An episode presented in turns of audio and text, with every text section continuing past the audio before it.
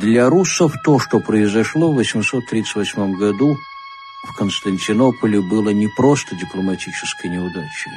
Это был громадный провал. Провал всей политики, не так давно образовавшегося, ну всего-то вот менее века тому назад, но бурно, эффектно, на пределе энергетических возможностей жившего русского каганата. Вот по существу это был, так сказать, исторический приговор, причем именно смертный приговор для русского каганата, произнесенный в Константинополе.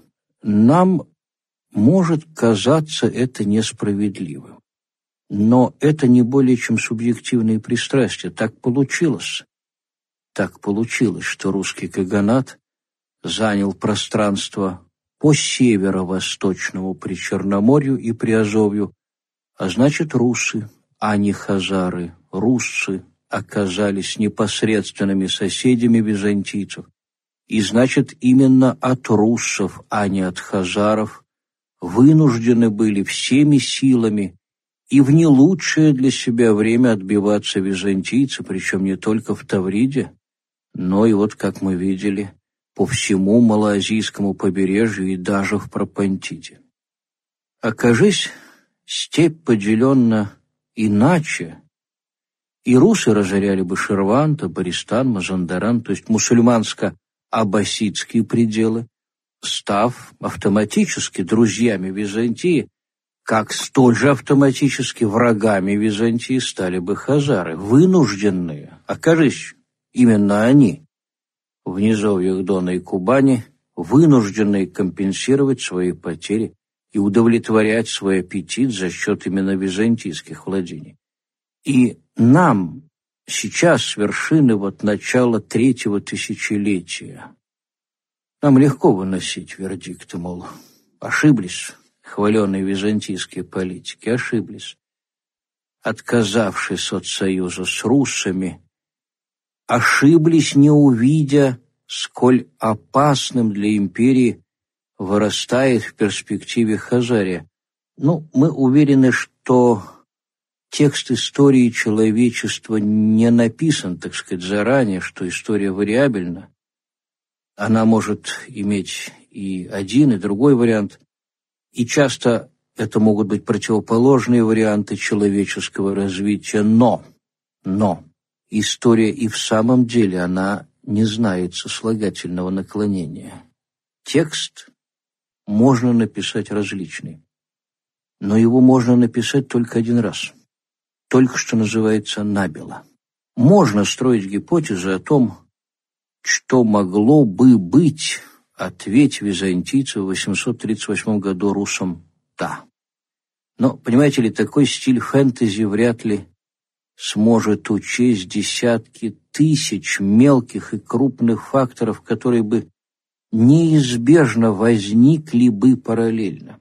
Ну, не будем лукавить, мы, как и все, ну, как, наверное, многие наши коллеги, время от времени в порядке интеллектуальной игры занимаемся все-таки сослагательной историей, и в том числе и применительно к ситуации вот 838 года драматургии получались разные, но, думается, вот главное во всех этих играх ума вот что.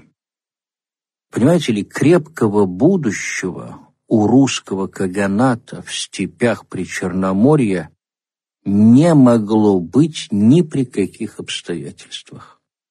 Ни при каких. Для этого нужно было менять менталитет нужно было становиться кочевниками-степняками. Но невозможно. Это невозможно по многим причинам. И в том числе и по времени для ментальной трансформации нужно очень большое время, а его у русов фактически уже не было.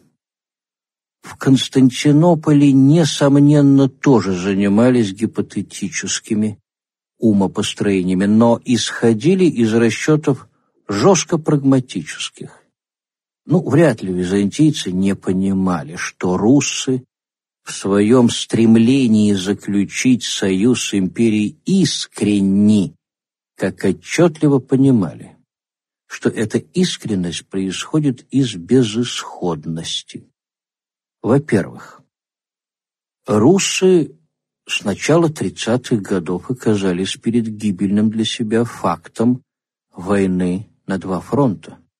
Войны с противниками опытными и располагающими обширными, даже огромными людскими и экономическими потенциалами, то есть с Византией из-за Таврии Черноморских побережий, и Хазарией из-за гегемонии в степях. И хотя никто из лидеров русского каганата никогда не занимался военно-политической теорией, мы в этом абсолютно уверены, но здравого смысла у них было достаточно, чтобы понять трагическую перспективу. Вот война, да еще с такими величинами одновременно на два фронта, это гибельная война, ее выиграть невозможно. Невозможно. Был бы еще хоть какой-то шанс, если бы удары с двух сторон сыпались несинхронизированные. То есть если бы враги русского каганата не состояли в союзе, но они состояли в союзе, и смыслом этого союза был разгром, более того, уничтожение руссов. К несчастью, повторяю, Византия и Хазария в таком союзе состояли. И строительство византийскими инженерами крепости Саркел очень хорошо показывает и сам этот союз, и очевидную антирусскую направленность этого союза. Во-вторых, война на два фронта. Война, которая будет вестись за само существование, она потребует больших людских ресурсов. Больших людских ресурсов. Хазария и Византия таковыми ресурсами располагают. Правда, Византия не всегда свободна в распоряжении этими ресурсами, поскольку у нее идет война и в Болгарии, и в Малой Азии, и даже в Южной Италии, Зато Хазария, конечно, весь свой потенциал, конечно, развернет и сконцентрирует на руссах. Ну а сами-то руссы. Строительство Саркела показывает, что русский каганат утратил путь к славянским землям Восточной Европы. И через них к варяжским анклавам, то есть он лишился притока военных людей, за счет которых и существовала мощь русского каганата. А без притока свежих сил руссы в военном двустороннем противостоянии быстро истощатся. Положение их вообще совершенно безнадежно, уже хотя бы в силу этого.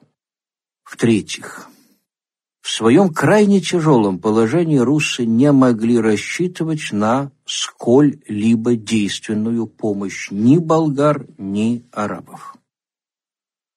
Болгарам едва хватало сил удерживать свои границы. Арабы же в IX веке пережили, это было ясно всем, пик своего расцвета, и теперь они бездарно растрачивали остатки своего некогда огромного капитала на внутриусобных конфликтах. Ну и, кроме того, вот в это время к этническим, к политическим конфликтам, культурным конфликтам добавляются и конфликты религиозные потому что ислам окончательно перестал быть единым. Он разделился на множество течений, в том числе и течений весьма экстремистских. И эти течения вступили друг с другом в отчаянную схватку. Вот каков же из этого вывод? Русский каганат оказался в полном одиночестве и, главное, без каких-либо обнадеживающих перспектив. Замирение и союз Византии – единственный, как казалось, выход из замкнутого круга безысходности. А что этот союз мог дать империи? Вот этот союз, на котором так настаивали русы. Ведь русский союзник, во-первых, ненадежный, а во-вторых, недолговечный. И ради этого ненадежного, недолговечного союзника, ради этого не стоило портить отношения с хазарским каганатом, который доказал в течение длительного времени свою дружбу с Константинополем Тем более, что иного столь долгого и естественного союзника у Византии все равно нет. И Русы ведь это уходящая из истории натура. И заменить они Хазар были не в состоянии.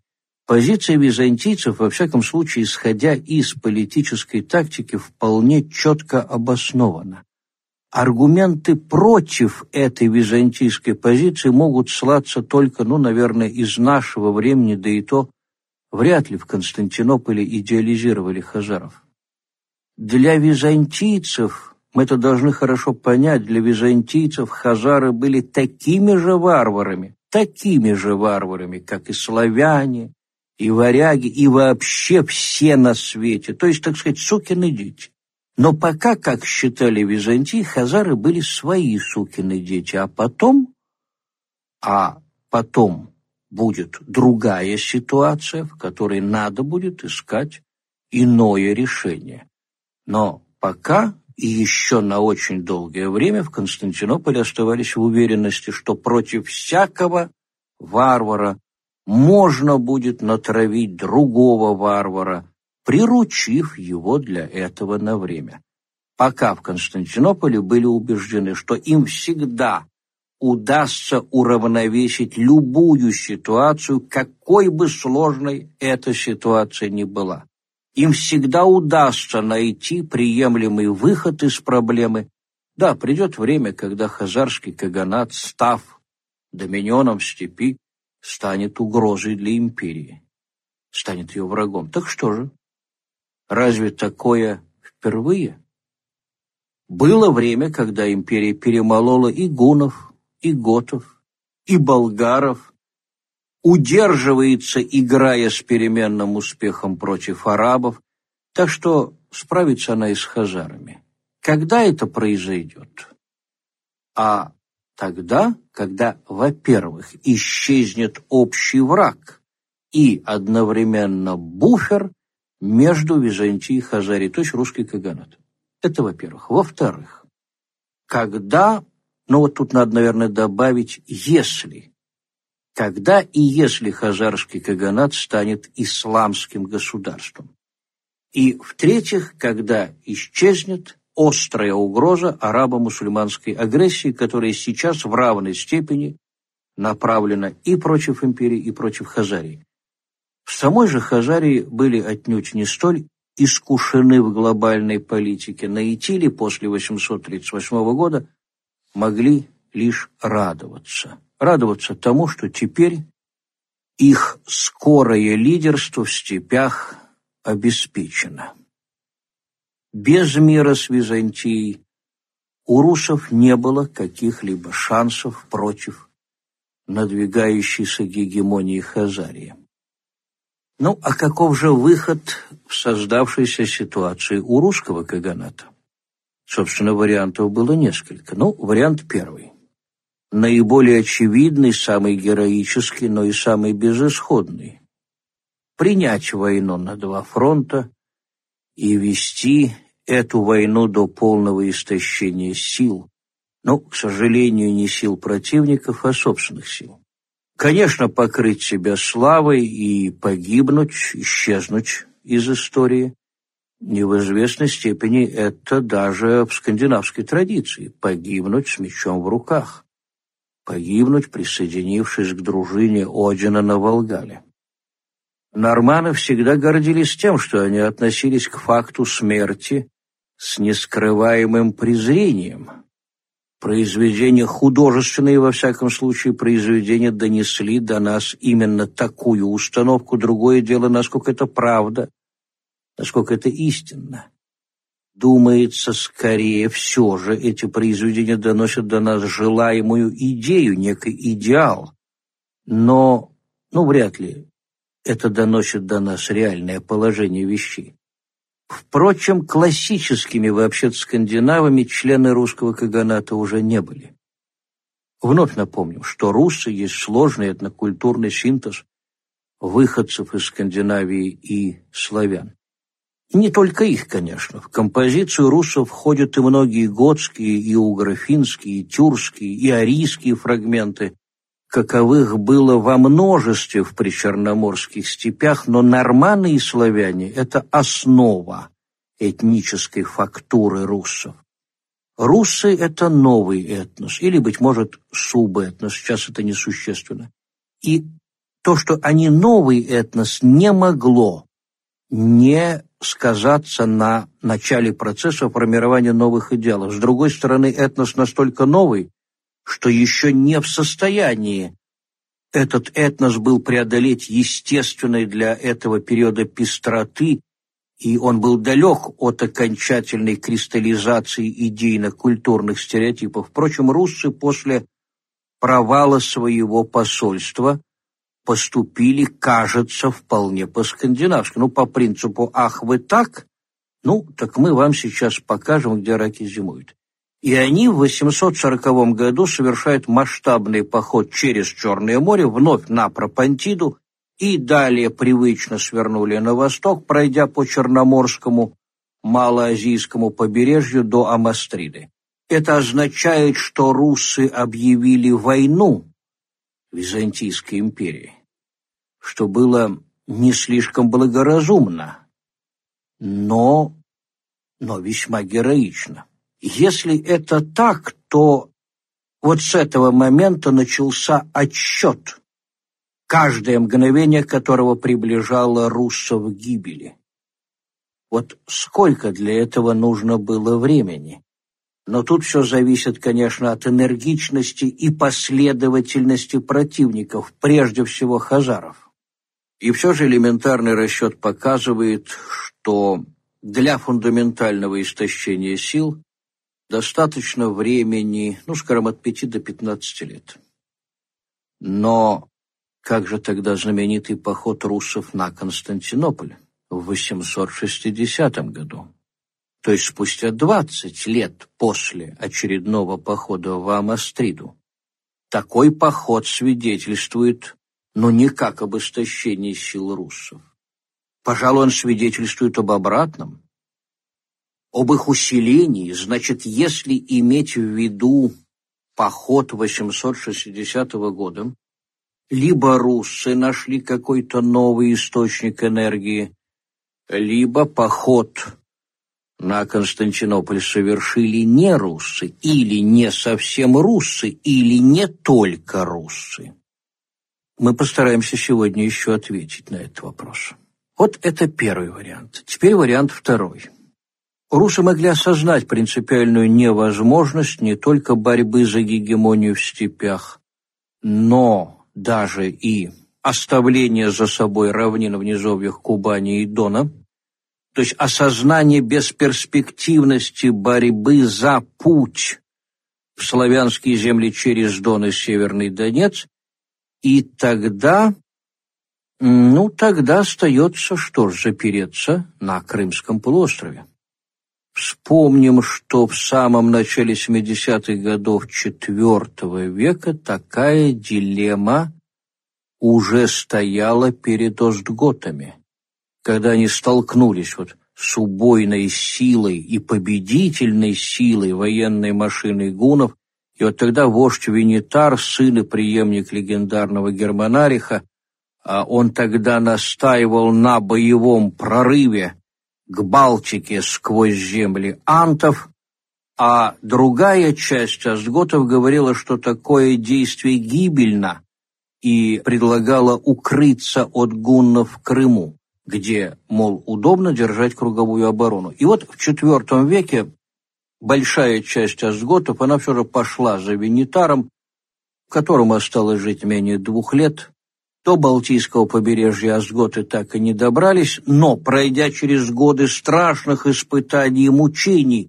и неоднократно оказываясь на грани гибели, они в VI веке вынырнули в долине реки Повц из Альпийской Галлии, где образовали мощное государство, бросившее при конунге Теодорихе Великом вызов не кому-нибудь, а Византийской империи империи, находившейся в тот век в зените своей силы, ну, финал, правда, известен, легионы Грозного Юстиниана, ведомые Велизарием и Нарзесом Армянином, уничтожили Остготское государство, и имя Остготов кануло в лету, Впрочем, могло бы быть и иначе. Ведь гибель остготов есть результат трагической ошибки VI, а не IV века. А что же готы, которые остались в Крыму? Вот как Камбала, прижавшись плашмя к берегу, перестает даже дышать, чтобы пропустить проплывающую над собой всего-навсего в метре акулу, вот так и астготы, спрятавшиеся в Крыму, пропустили над собой гуннов, а затем благополучно, тихо переждали хаос в степях в конце V, в VI, VII веках, и за это время они исчезли, растворились. Они утратили индивидуальность, растворились среди остальных крымских аутсайдеров, каковых на Крымском полуострове, как грязи в аппендикс набилось очень много за истекшие века. Вот, собственно, эти аутсайдеры в значительной своей части, они вошли в состав русов, в число русов, обогатив их этнический колорит, но при этом снизив энергетический уровень выходцев из Скандинавии и славянского мира. Итак, вот выход – замкнуться на Крымском полуострове. Исторический опыт показывал, что это, да, это безусловно выход. Руссы были бы не первыми, кто таким выходом воспользовался бы. И здесь вполне можно было, так сказать, пересидеть Хазарию но только к тому времени, когда сгинет военно-политическая мощь Хазарии, индивидуальность русов истает, истает в замкнутом пространстве и в унизительном дрожании за свою жизнь, истает, как снеговик на солнце. Несомненно, что часть русов все же в Крыму в конечном итоге-то заперлась. И это обернулось впоследствии таким феноменом, как Тьму-Тараканское княжество, что вообще-то является всецело частью уже истории Киевской Руси, само это Киевская Русь, да, указывает нам на наличие третьего варианта, который и был реализован. Вариант третий. Выход из окружения. Прорыв по Дону по Северному Донцу был невозможен. Мы говорим о Саркеле, и мы часто о нем говорили, возведенном византийскими инженерами, а ведь были и другие укрепления на этом жизненном для русского каганата направлении. Вот той дороге, по которой он до 30-х годов IX века получал приток силы в виде все вновь прибывающих людей и из варяжских анклавов Верхней Волги, там на Белозерье, на Онеге, на Ладоге, а равно и из славянских племен. Мы, правда, не можем не задаться вопросом, а почему же варяжские анклавы, почему же славянские искатели счастья не помогли русам? Почему не попытались ударом с севера прорваться к Приазовью? Тут, во-первых, мы не можем твердо сказать «нет, не пытались» потому что такой информацией никто не располагает. Даже можно сказать, наверное, что нет, все-таки пытались, но ведь действовали разрозненными и небольшими отрядами, по мере их, так сказать, комплектования, соединения же этих отрядов в единую силу не произошло, как не случилось и согласованного удара в районе Северного Донца с севера, от сверховья Ваки и с юга, с низовьев Дона. Отсутствие синхронности свидетельствует нет, не об отсутствии политической воли, а о политическом несовершенстве русского каганата. Государство военно-архаического, недостаточно гибкого для быстро меняющейся и усложняющейся ситуации. Впрочем, давайте вспомним, что русские послы, убедившись в провале своей миссии в Константинополе в 838 году, как утверждают византийцы, сами просили отправить их не обратно в Каганат, а во франкскую Европу.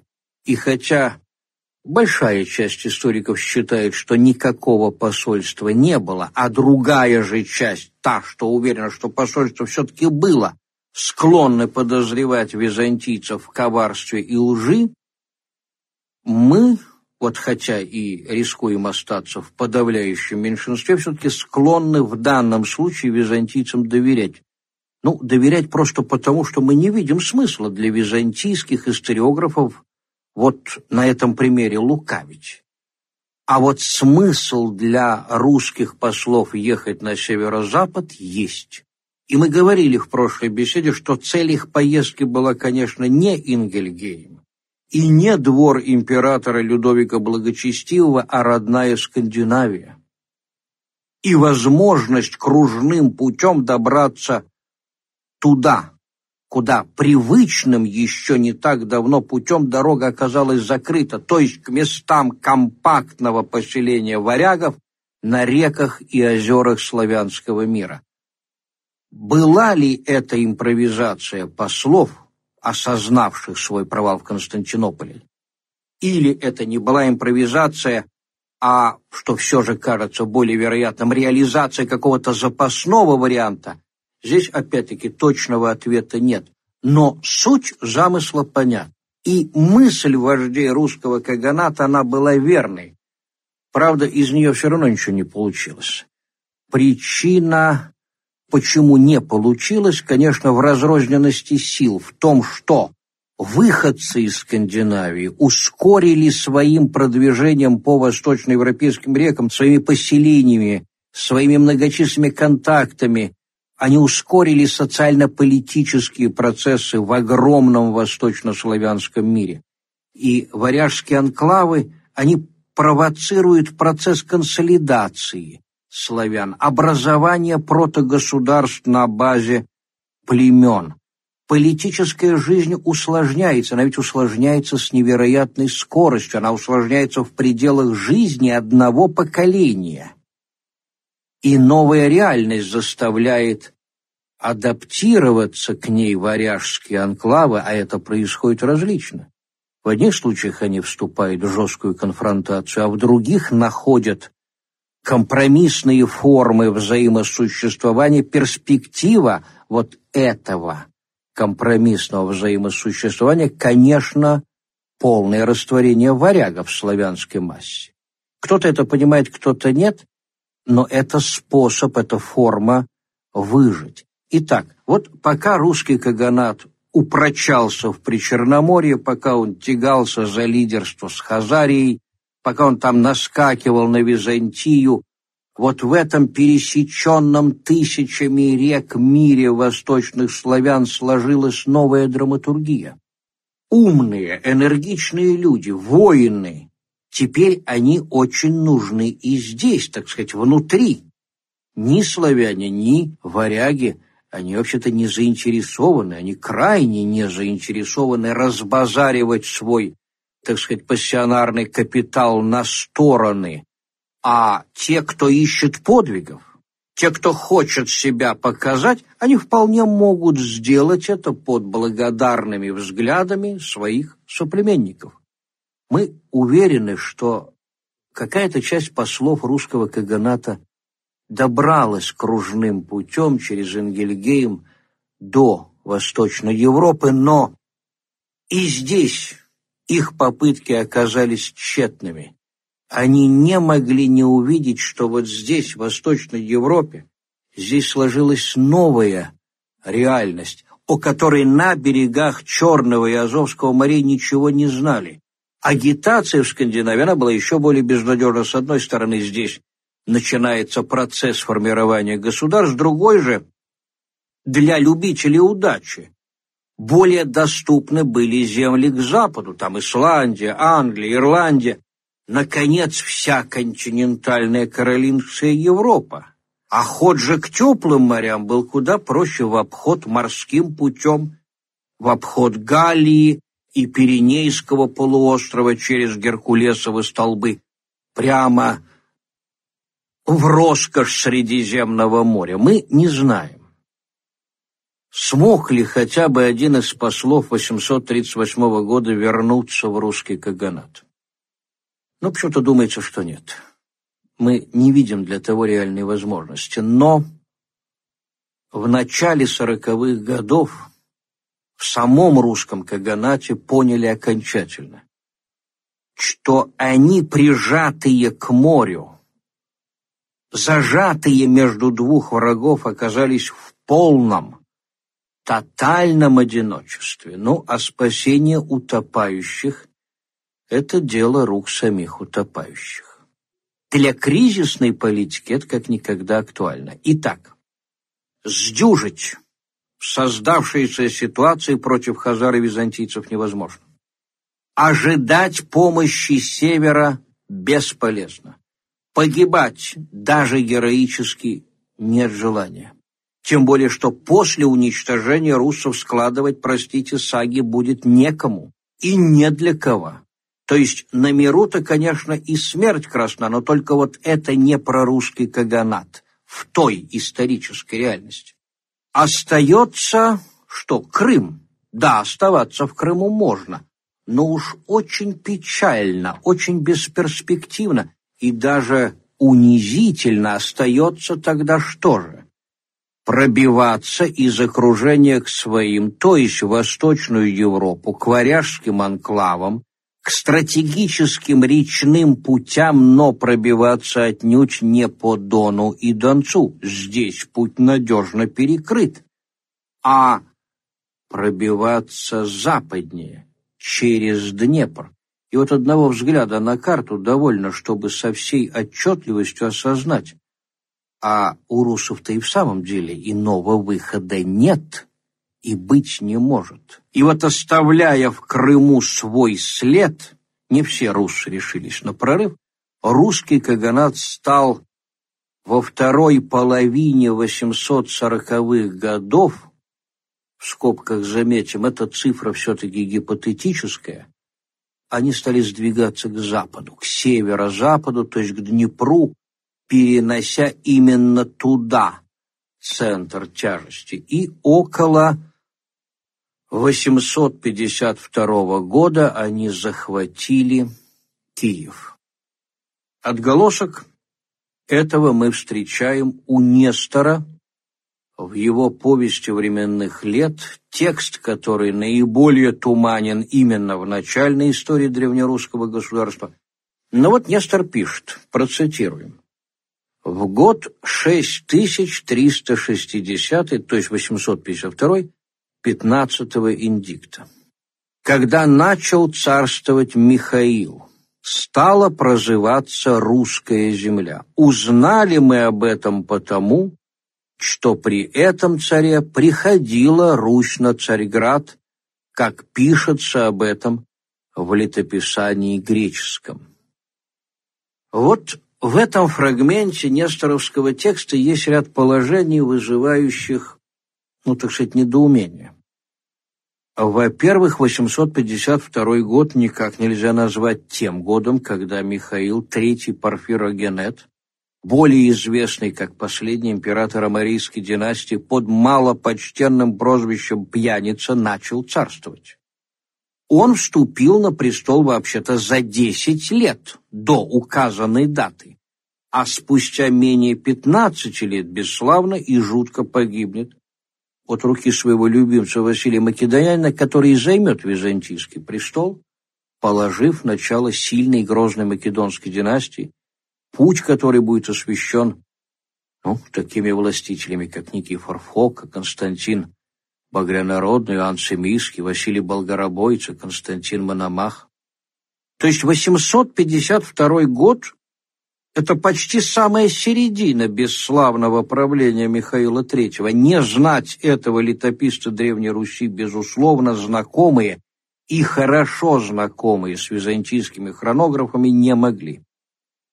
Конечно, знали. Но как же тогда появилась, и более того, как стала канонической эта дата, 852 год? Самый простой ответ перед нами не более чем литературная издержка, каковых повести у Нестора содержится немало. Есть другой не менее простой ответ перед нами, всего лишь досадная описка. Вот подобная той, что есть, ну, скажем, в Никоновской летописи, где годом окончания правления Олега Вещева ошибочно указано не 812, а 821 года, то есть цифры перепутали. Описка. Но описка какая? В какую, так сказать, сторону? Как следует правильно читать? Может быть, вместо 852 года следует читать 842? 42. Здесь есть логика. Михаил III действительно вступил на престол именно в 842 году. Но в том году Русь вообще-то на Царьград не ходила. Поход на Пропантиду и Амастриду состоялся за два года до этого. А возможно, что тогда логичнее читать вместо 852 год 862. Правда, это совсем уже не начало царствования Михаила III, а как раз наоборот конец, но зато Русь точно ходила на Царьград. Причем не вообще на Византию, а именно смогла осадить столицу империи, хотя и не смогла ее взять. Вот почему для нас важно понять, оговорка, издержка перед нами или нет? Да потому что именно в тот год стала прозываться русская земля. А вот еще, что здесь имеет в виду Нестор, стала прозываться русская земля? Ну, прежде всего, о какой земле он говорит. Ну, тут ответ очевиден. Конечно, о той, где находится Киевская Русь, еще точнее, о той земле, где находится центр древнерусского государства, то есть Полянские земли и сам город Киев. Но никак не далекий Крым и какие-нибудь там долина кубанских и донских низовий. Далее. Нестор очень четко различает в летописном тексте славянские племена и руссов. Он не мешает их. Причем руссов он никогда не путает со скандинавами. И при этом он указывает, что руссы могут быть варягами, как, впрочем, варяги могут носить и иные названия. На 862 год, кстати, 862 год, есть такой фрагмент из, э, это фрагмент из призвания варягов направления. Процитируем и пошли за море к варягам, к Руси, за море к варягам, к Руси. Те варяги назывались Русью, как другие назывались шведы, а иные норманы и англы, а еще иные готландцы, вот так и эти прозывались. Сказали Руси, чуть славяне, кривичи и весь, земля наша великая и обильна, ну и так далее. Вот относительно обособленности русов, то есть Руси, обособленности от шведов и датчан и так далее, Нестор лишь подтверждает факт того, что русы – это этнокультурный феномен. Но здесь важно и вот иное. Если Нестор имеет в виду под землей, под Днепровьем, если он имеет в виду под землей район Киева прежде всего, то это означает, что вот эта земля стала прозываться русской. И Нестор данную ситуацию понимал ведь как византийцы, совершенно однозначно. Где проживают и где владеют землей шведы, там шведская земля, где греки, там греческая земля, где франки, там франкская земля и так далее, и так далее. Из чего следует понять, что там, где русская земля, то на этой земле проживают и владеют ею руссы. Недоразумения несторовского текста не позволяют нам до конца все-таки понять, когда это произошло, но очевидно, что не ранее 842 года и не позднее 860 года.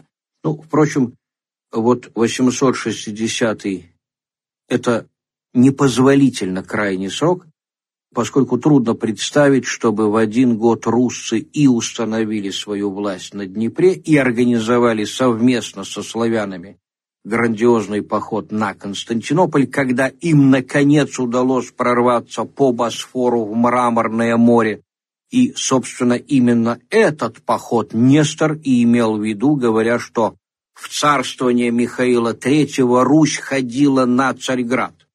Кстати, сам этот поход является лучшим подтверждением того, что русы на тот момент сравнительно прочно сидели на Днепре, раз уж они решились на столь дерзкую акцию. А, кроме того, вряд ли их истаявших сил на этот период хватило бы, если бы с ними не пошли и местные поднепровские славяне. Вот поход руссов 860 года, он подтверждается целым рядом византийских источников 60-х, 70-х годов IX века и более поздними источниками тоже. Он хорошо описан, он известен, правда, время от времени можно встретить возражение, мол, поход этот не обязательно могли совершить жители Поднепровья, что его могли совершить и из так называемой Тьмутараканской Руси, то есть те руссы, что остались в Крыму. Но вот это представляется невероятным. Не просто маловероятным, а просто невероятным. Потому что руссам Крыма не хватало сил даже на Сурож и Херсонес, а кроме того, поход на Пропантиду слишком затратен. Чего себе крымские руссы, опасавшиеся Хазарии, позволить не могли. И еще одно замечание – Летописец Нестор сжато и ярко описал поход руссов на Константинополь. И это обнаруживает его отменное знание византийских хронографов, прежде всего, конечно, хроники Георгия Мартола. Ну вот этот фрагмент, приведем его. «Отправили с войной на греков, и пришли туда, на четырнадцатый год царствования Михаила. Царь же был в это время в походе на Агарян, дошел уже до Черной реки, когда Эпарх прислал ему весть, что Русь идет походом на Царьград. И возвратился царь. Эти же, то есть руссы, вошли внутрь суда, то есть мраморного моря, совершили много убийств христиан и осадили Царьград двумя стами кораблей. Царь же с трудом вошел в город и всю ночь молился с патриархом Фотием в церкви Святой Богородицы во Влахернах, и вынесли они с песнями божественную ризу Святой Богородицы, омочили в море ее полу. И была в то время тишина в море, и было спокойно, но тут внезапно поднялась буря, с ветром и великие волны, что разметались корабли язычников русских и прибило их к берегу и переломило так, что немногим из них удалось избегнуть этой беды и вернуться домой. Конец цитаты. Вот в самом деле руссы смогли войти в Босфор, они смогли войти в Мраморное море, потому что византийский флот в это время находился в море Эгейском воевал с арабами. А в самом же городе войска почти не оставалось. С другой стороны, Константинополь все-таки город огромный. В нем несокрушимо защищенном двойными колоссальными стенами проживало до полумиллиона человек. Руссов же вряд ли было, ну, более десяти тысяч. Ну, правда, они все были воины. Почему десять тысяч посчитать просто? Нестор указывает, что лодий было двести, а в среднюю лодью помещается пятьдесят человек. Вот сложение дает искомую цифру. Вряд ли эти десять тысяч смогли бы, дерзнули бы и в самом деле осаждать огромный укрепленный город. Их просто элементарно не хватило бы даже для осады. Ну, Нестор мог бы и ошибиться. В конце концов, он часто ошибается в своей повести. И в конце концов, он ведь ошибился в ситуации с Михаилом III опять. Если поход состоялся в 860 году, как утверждают византийские хронисты, с которыми был хорошо знаком летописец Нестор, то император Михаил сидел на троне не 14 а 18 год. Но и это еще не все недоразумение. Нестор, отлично знающий источники империи, почему-то относит знаменитый поход к 866 году. Шесть лет. Цифра значительная. Да и Михаил III был к тому времени императором почти четверть века. И, наконец, последнее. Нестор указывает лидерами похода на Константинополь двух киевских князей варяжского происхождения Аскольда и Дира. То, что эти варяги, киевские князья, лишнее доказательство того, что русы захватили Поднепровье с Киевом. Мы же знаем вообще-то, что Аскольд и Дир появились в Киеве никак не ранее 862 года. Об этом же сам Нестор пишет. И было у него, то у Рюрика, два мужа, не родственники его, не бояре. И отпросились они в Царьград со своим родом и отправились по Днепру, и когда плыли мимо, то увидели на горе небольшой город. Аскольд и Дир остались в этом городе, собрали у себя много варягов и стали владеть землею полян. Конец цитаты. Вот так все просто. Или, точнее, совсем все непросто. Но вот об этом при следующей нашей встрече.